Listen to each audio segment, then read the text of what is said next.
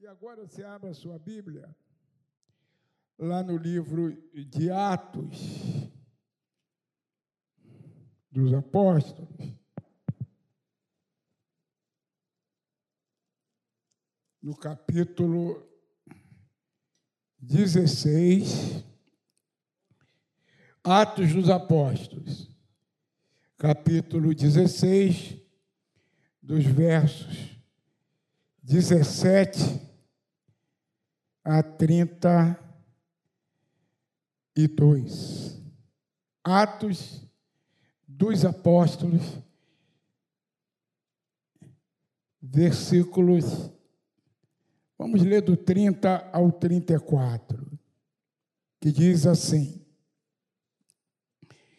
E tirando-os para fora, disse: Senhores, que é necessário para que eu faça para me salvar? E eles disseram: crê no Senhor Jesus e será salvo, tu e a tua casa. E lhe pregaram a palavra do Senhor e a todos os que estavam em sua casa. No capítulo 10 do livro de Marcos, no verso 17, não vou abrir lá, todos conhecem a história daquele jovem que chegou para Jesus e perguntou a Jesus o que ele tinha que fazer para ganhar a vida eterna. E aí Jesus fez uma citação para ele sobre guarda da lei. Ele falou: tudo isso eu já faço. Aí Jesus falou para ele assim: Olha, vai então, vende tudo que você tem, vem e me segue. E ele não aceitou a proposta e Jesus ficou entristecido com isso. É nesses, nessas duas passagens que a gente vai basear a nossa a nossa palavra nessa manhã. Curve a cabeça agora, feche os olhos. Senhor, nós já temos nesta manhã, nesse lugar, louvado e glorificado o teu nome, Senhor. Em meio aos louvores, em meio à adoração, nós já temos ouvido a tua voz e nós já temos sentido a tua presença aqui no nosso meio.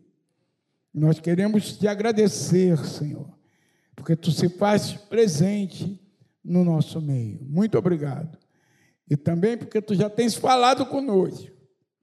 E a nossa oração nesse momento é que tu continues falando comigo, continues falando com o teu povo e cumpre os teus propósitos eternos, curando, libertando e salvando. Tudo isso para a glória e para louvor do teu nome, em nome de Jesus. Amém. Aleluias. Glórias ao teu nome, Senhor. Aleluia. Voltando lá atrás, enquanto eu orava aqui, é, eu senti de falar isso. Né? A gente é grato a Deus pelos nossos adolescentes. Tá? Mas eu quero dizer uma coisa: a falha não é só dos nossos adolescentes, não. Porque normalmente eles vêm com os pais. E se os pais não trouxerem, eles acabam não vindo. Então, se os pais vierem, vierem, a classe de membros vai aumentar, membros 1, membros 2, e, em consequência, a classe de adolescentes. Então, quero chamar a atenção dos pais de adolescentes que não estão trazendo também os seus filhos, tá bom? Então, é isso aí. Aleluia. Bem, irmãos, desde tempos imemoriais, brota no fundo do íntimo do ser humano a pergunta: que farei para herdar a vida eterna, como foi o caso daquele jovem rico? Ou o que, que eu vou fazer para ser salvo? Ou o que faço para ir morar no céu? Tudo tem o mesmo propósito, né?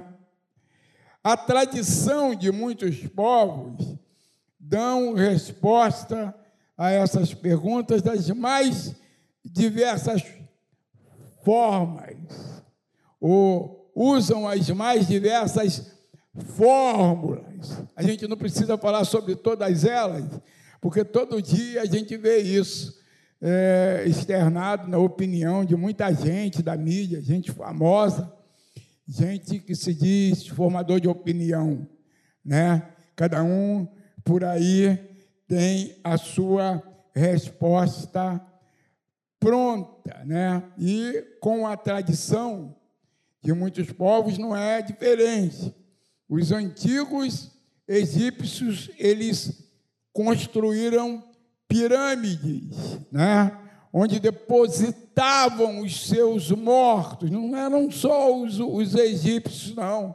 Foi encontrado aqui, é, numa pesquisa arqueológica no Peru, uma semelhança muito grande né, com essa prática.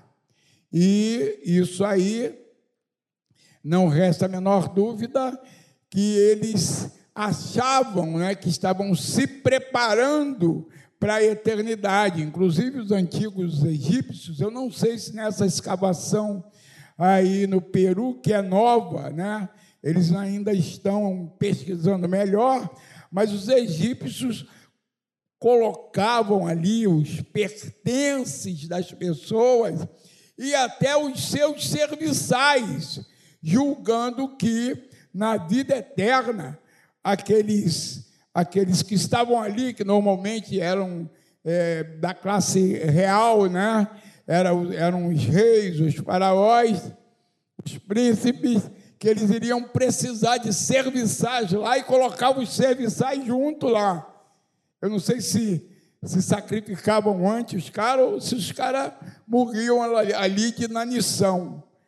As múmias, e a história mostra que isso está espalhado por todo mundo, as múmias por aí mostra que isso era uma prática comum. E a história tem provado também que a fórmula ela foi equivocada, porque da mesma forma que eles foram colocados ali, eles foram encontrados e continuam sendo encontrados com o avanço né, das pesquisas. Povos assim mais estranhos, como as tribos de Esquimós, ao morrer uma criança, enterravam junto com essa criança a cabeça de um cão. Por quê? Porque os esquimós eles usam muitos cães para se deslocarem né, pelas, pelas gélidas, é, os gélidos lugares lá da onde eles vivem. E eles acreditavam que os cães conhecedores dos caminhos iriam levar aquela criança né, lá para o paraíso, coisas assim muito esdrúxulas, né? mas é, era ou deve ser ainda uma prática dessas tribos. Outras tribos, os Cooks, ao saírem para a guerra, eles se sentiam estimulados ao acreditar que aqueles inimigos que eles abatessem seriam os seus escravos lá na eternidade. Né?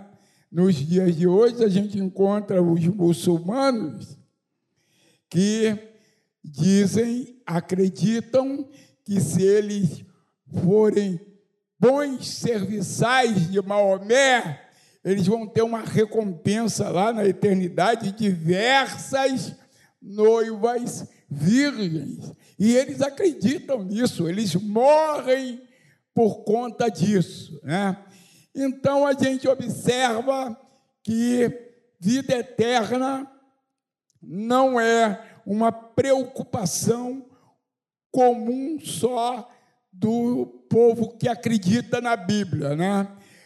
A vida eterna, ela é ansiada pelos mais diversos segmentos da história da humanidade, inclusive, irmãos, a Igreja Católica tirou um proveito disso, que tornou a Igreja Católica a instituição mais rica do mundo, e ainda é muito rica, mas foi muito mais rica, né? eles inventaram ali o limbo.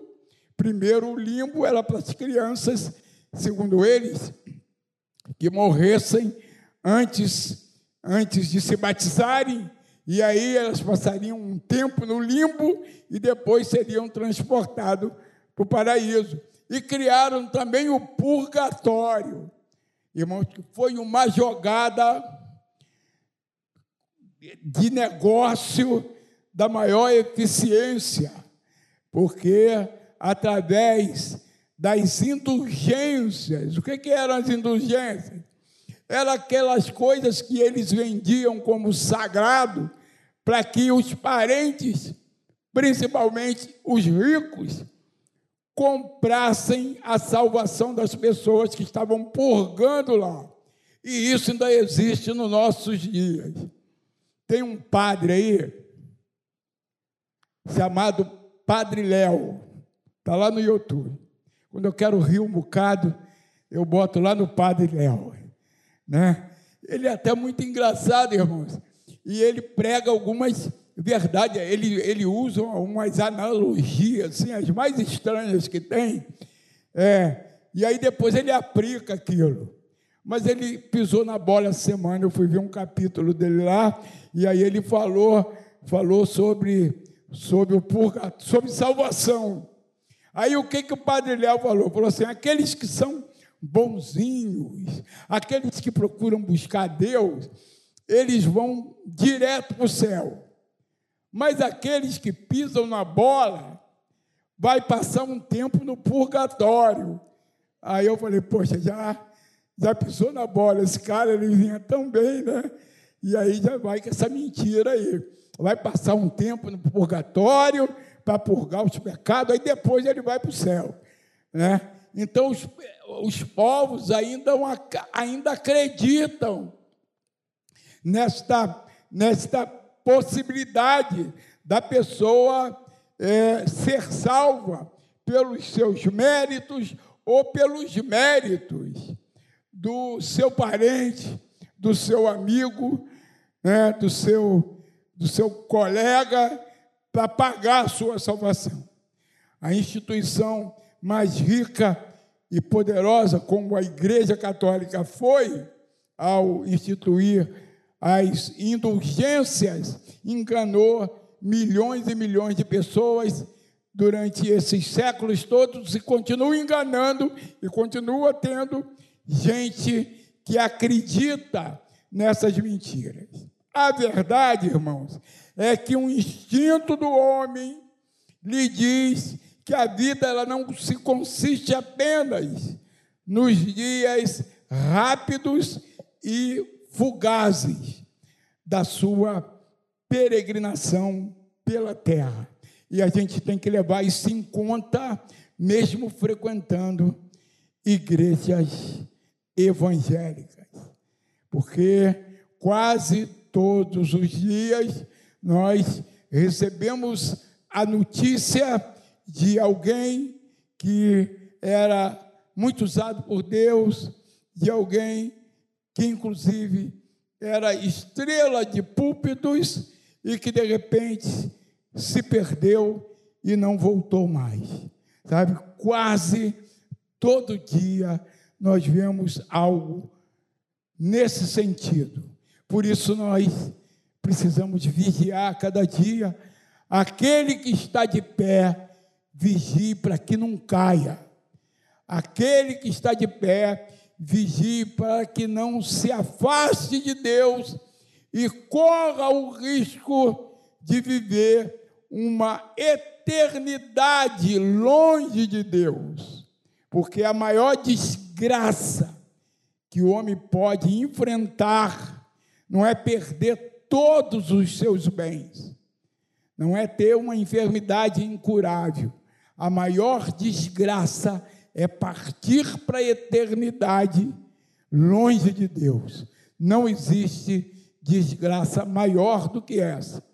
Se você perder tudo que você tem e manter a salvação, você é alguém bem-aventurado. Você é alguém feliz, porque você vai morar no céu.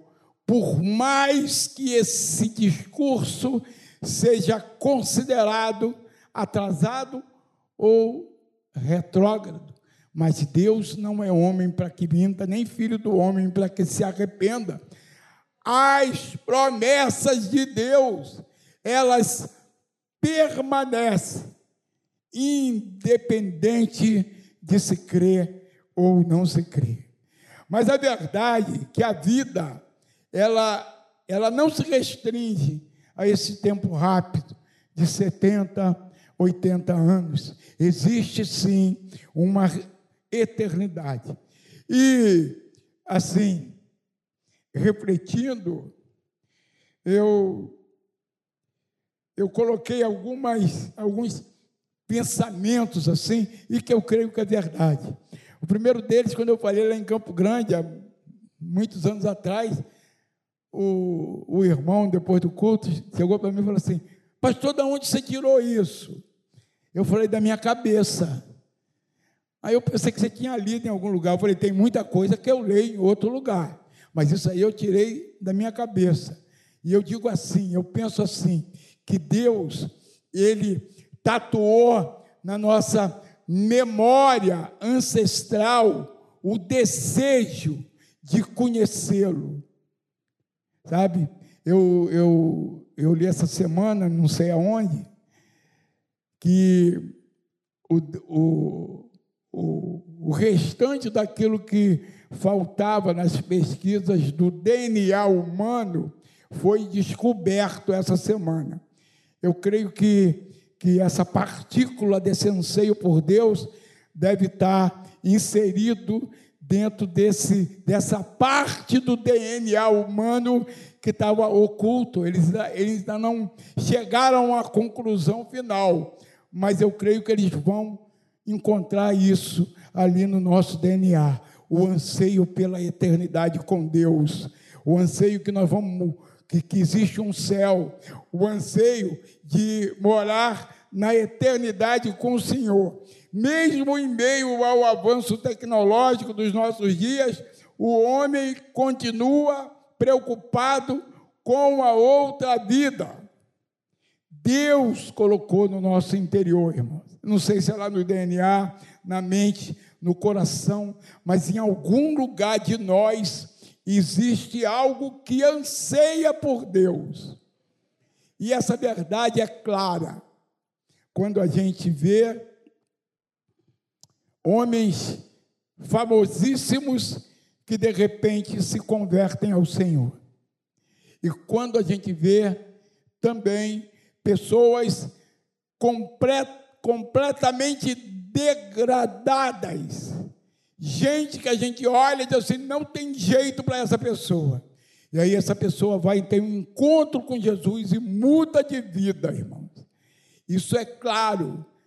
Essa circunstância, ela é claro. Deus, ele colocou na nossa memória ancestral o desejo de conhecê-lo, o desejo de ter uma experiência com ele, ter um contato com ele. Nesses dois textos que nós lemos, nós vemos dois homens.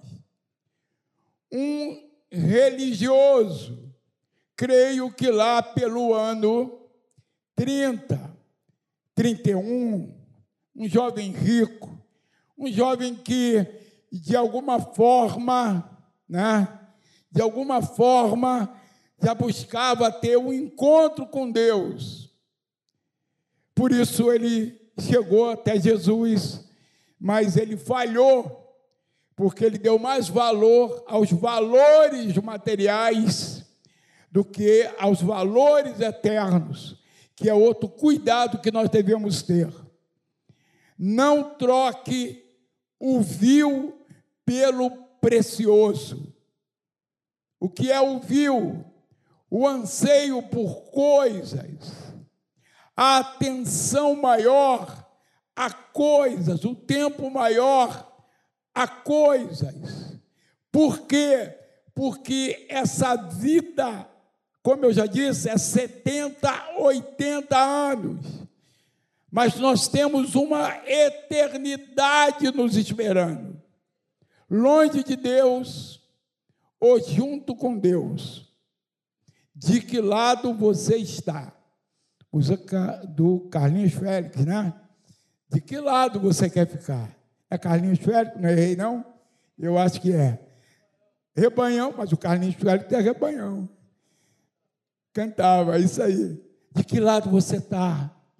De que lado você quer ficar, mesmo frequentando a igreja? Conhecendo, de certa forma, a Bíblia, a palavra de Alguém já falou assim: ó, isso é lá antigo, por isso que eu não sei. Essa música, no caso, é uma. 30 anos atrás, o Rebanhão cantou lá na praça, 32. Cantou lá na Praça de Caxias, com uma bateria que era nossa, né? Aí estava escrito Maranata na, na, na, bateria, assim. Aí me ligaram de São Paulo, vem cá, Maranata se desviou, está cantando com o rebanhão aí na Praça de Caxias. Os amigos que eu tinha em São Paulo não tinha não tinha essa tecnologia, eu não sei como é que chegou lá, como é que a fofoca chegou rápido, alguém ligou para lá para o Jorge, o Maranata se desviou, está lá na praça lá, tocando junto com o rebanhão, fazendo culto ar livre com o rebanhão. E essa música é desse tempo aí, né? 34 anos, 35, mais, mais ou menos. Então, esse jovem aqui, ele fez essa pergunta para Jesus, né? Lá por volta da Palestina, Jerusalém, não sei. E o outro fez a mesma pergunta para Paulo, 30 anos depois, lá pelo ano 60, lá em, em Filipos, né, na Macedônia, uma diferença de 30 anos entre uma pergunta e outra. Claro que durante o período de Jesus, muita gente deve ter feito a mesma pergunta, mas a Bíblia, ela registra essas duas circunstâncias, essas duas situações específicas e depois também o eunuco, que daqui a pouco a gente fala, se der tempo, sobre o eunuco. Então a gente observa nisso o anseio do ser humano pela eternidade. O anseio do ser humano como herdar a vida eterna. Se você encontrou a resposta, dê um glória para o nome do Senhor Jesus. Aleluia. Como herdar a vida eterna? Como obter a vida eterna? E aí a Bíblia, a palavra de Deus, que é resposta para todos os questionamentos da vida humana, né? Isso era um programa que tinha há 35 anos atrás na Rádio Relógio, né? 5 da tarde. A Bíblia tem resposta. Você precisa ficar antenado nisso, que daqui a 30 anos você vai lembrar o que eu estou falando aqui. Aquele pastor velho falou sobre isso, falou sobre aquilo. Tá? Isso é bom, essas memórias são boas. Né? A Bíblia tem resposta. Eu não vou, não vou me arriscar a dizer o nome do, do pastor, porque era um nome alemão, e aí eu vou pronunciar errado, mas era um rádio relógio, 5 horas da tarde. Sabe? A Bíblia tem resposta. Voltando ao texto, 30 anos separava esses dois questionamentos desses dois homens. Assim, viviam em situação completamente diferente. O jovem rico, rico na Palestina, muito considerado, e o outro, um carcereiro. É, um carcereiro que, inclusive, estava guardando Paulo ali na cadeia e que, é, depois das cadeias de Paulo caírem, ele achou que todos os outros prisioneiros iam fugir e ele ficou apavorado, querendo se matar. Paulo, calma, está todo mundo aí. E aí foi pregado o evangelho para ele, para sua casa, e ele, o que, que eu faço para ser salvo? E aí a resposta de Paulo: crê no Senhor Jesus e será salvo tu e a tua casa, aleluia. Porque o evangelho é simples, irmãos. Muitas vezes os teólogos complicam, mas o evangelho é simples. Crê no Senhor Jesus e será salvo tu e a tua casa. E depois continua uma caminhada. E depois você vai se informando dos protocolos para continuar salvo sabe? Porque o nosso objetivo não é somente ser salvo, mas é continuar salvo. Entendeu, Pablo? Continuar salvo. A Karine vai te informando aí o que você não souber por enquanto. Mas não deixa de vir para a escola bíblica, não. Tá bom? É continuar salvo. Crê no Senhor Jesus e será salvo. Tu e a tua casa. É promessa de Deus. Por isso, não desista dos seus. Não desista do seu marido. Não desista da sua esposa. Dos teus filhos que estão lá longe. Crê no Senhor Jesus. Crê nas promessas do Senhor. E milagres vão acontecer na vida dos seus parentes, dos seus amigos, dos seus colegas de trabalho. Dê testemunho cristão que faça com que as pessoas busquem, através do teu testemunho, ter um encontro, uma experiência com Jesus. Sabe, crê no Senhor Jesus e será salvo, tu e a tua casa. Efésios 2, 8 e 9 diz assim, ó: Pela graça sois salvos, mediante a fé. Isso não vem de vós, é dom de Deus, não vem de obras, para que ninguém se glorie. A salvação é coisa de Deus. É só nós abrirmos o nosso coração para o Senhor e aquilo que você não entender ou não puder fazer, Deus vai fazer por você. Aliás, Deus já fez por você através da cruz do Calvário, né, que nós já citamos, já relatamos alguma coisa sobre essa maior bênção que o ser humano pode receber, que é a salvação. Jesus foi por nós para a cruz do Calvário. Por isso que é pela graça, não é de graça, mas é pela graça.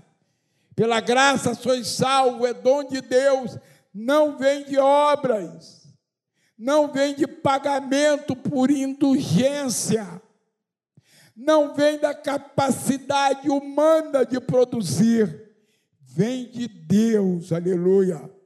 E ele fez isso por mim e por você. Como obter a vida eterna?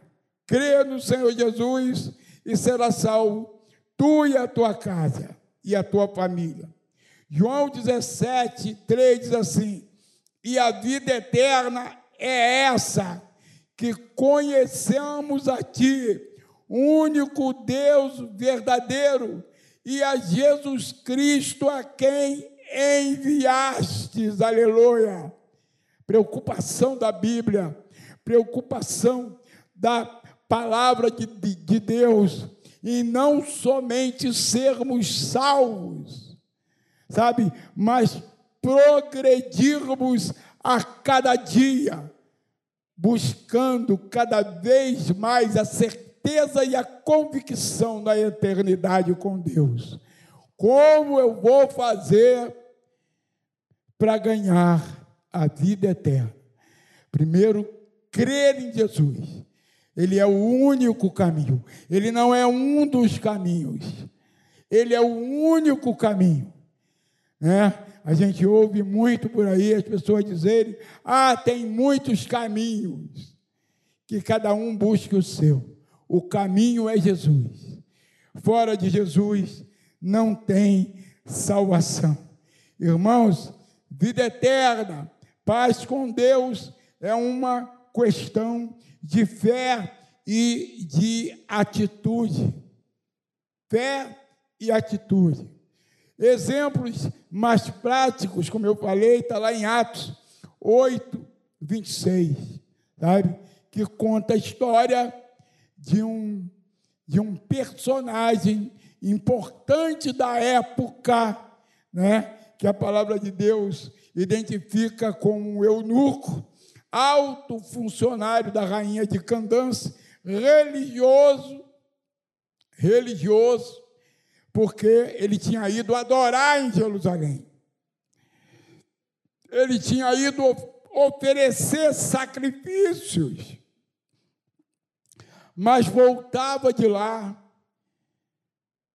indo de volta para sua terra e não tinha entendido nada, sabe? Aí Deus, que é misericordioso por excelência, pega Filipe, né, que estava no auge do seu ministério lá em Samaria. A palavra de Deus diz que onde Filipe chegava tinha alegria na cidade.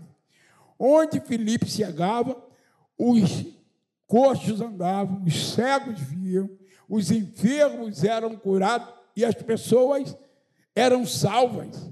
Aí Deus vai pega Filipe, tira Filipe dali e leva Filipe para o deserto para falar com uma pessoa.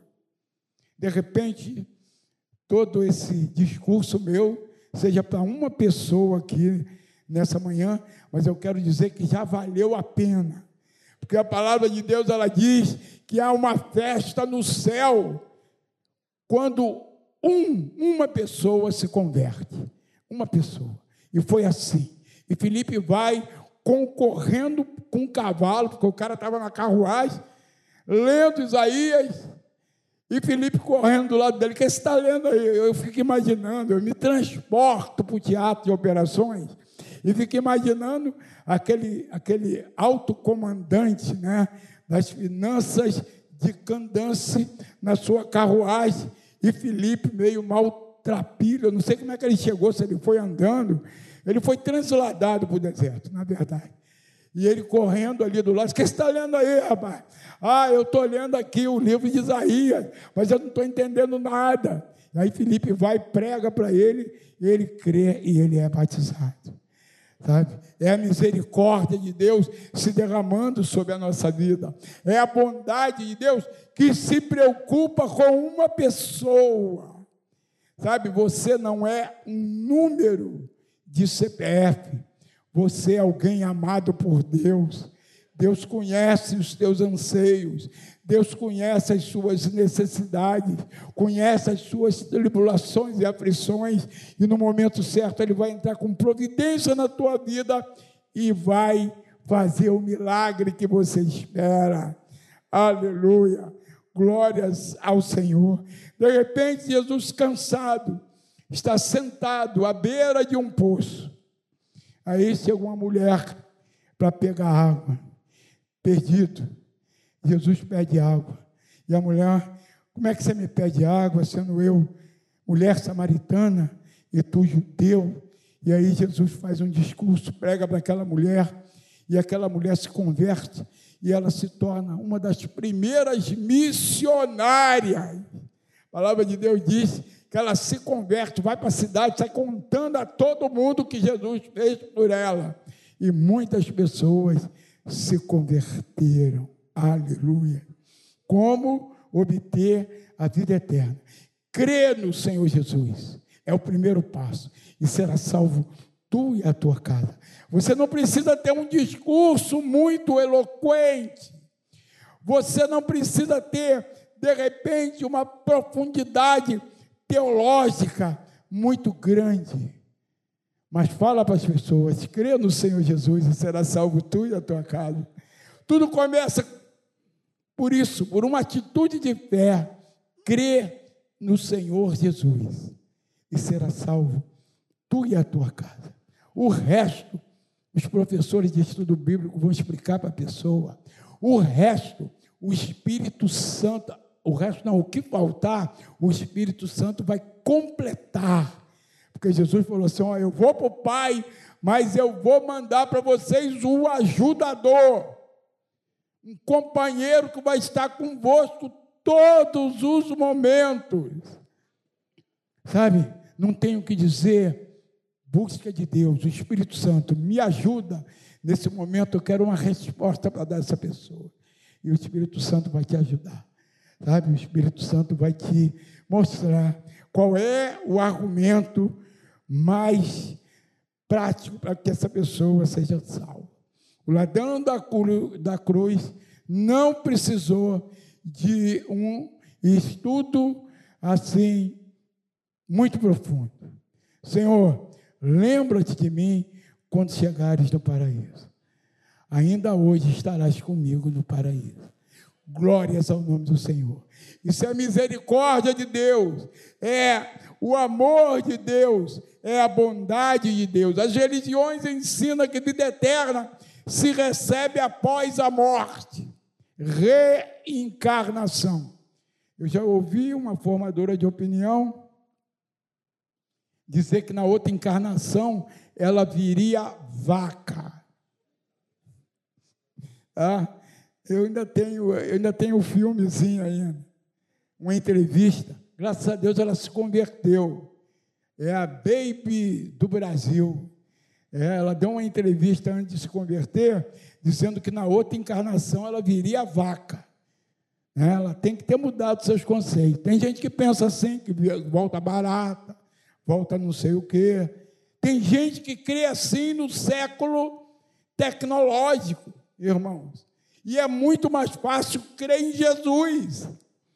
Porque a história secular, sabe, diz que aquilo que a Bíblia diz acerca de Jesus, da ressurreição é verdade. Flávio Joséfo nunca se converteu. Sabe? Ele nunca se converteu. Muita gente diz que ele, que ele, ele nunca se converteu. Não tem nenhum registro que Flávio Joséfo tenha se convertido. Foi o maior escritor do primeiro século. Ele nunca se converteu a Jesus, mas ele diz que na Palestina existiu um homem que se dizia filho de Deus e que foi crucificado e que ressuscitou e foi visto por centenas de testemunhas, aleluia. Então a história da cruz, da, de Jesus, da ressurreição, é uma verdade não somente bíblica, mas é uma verdade histórica.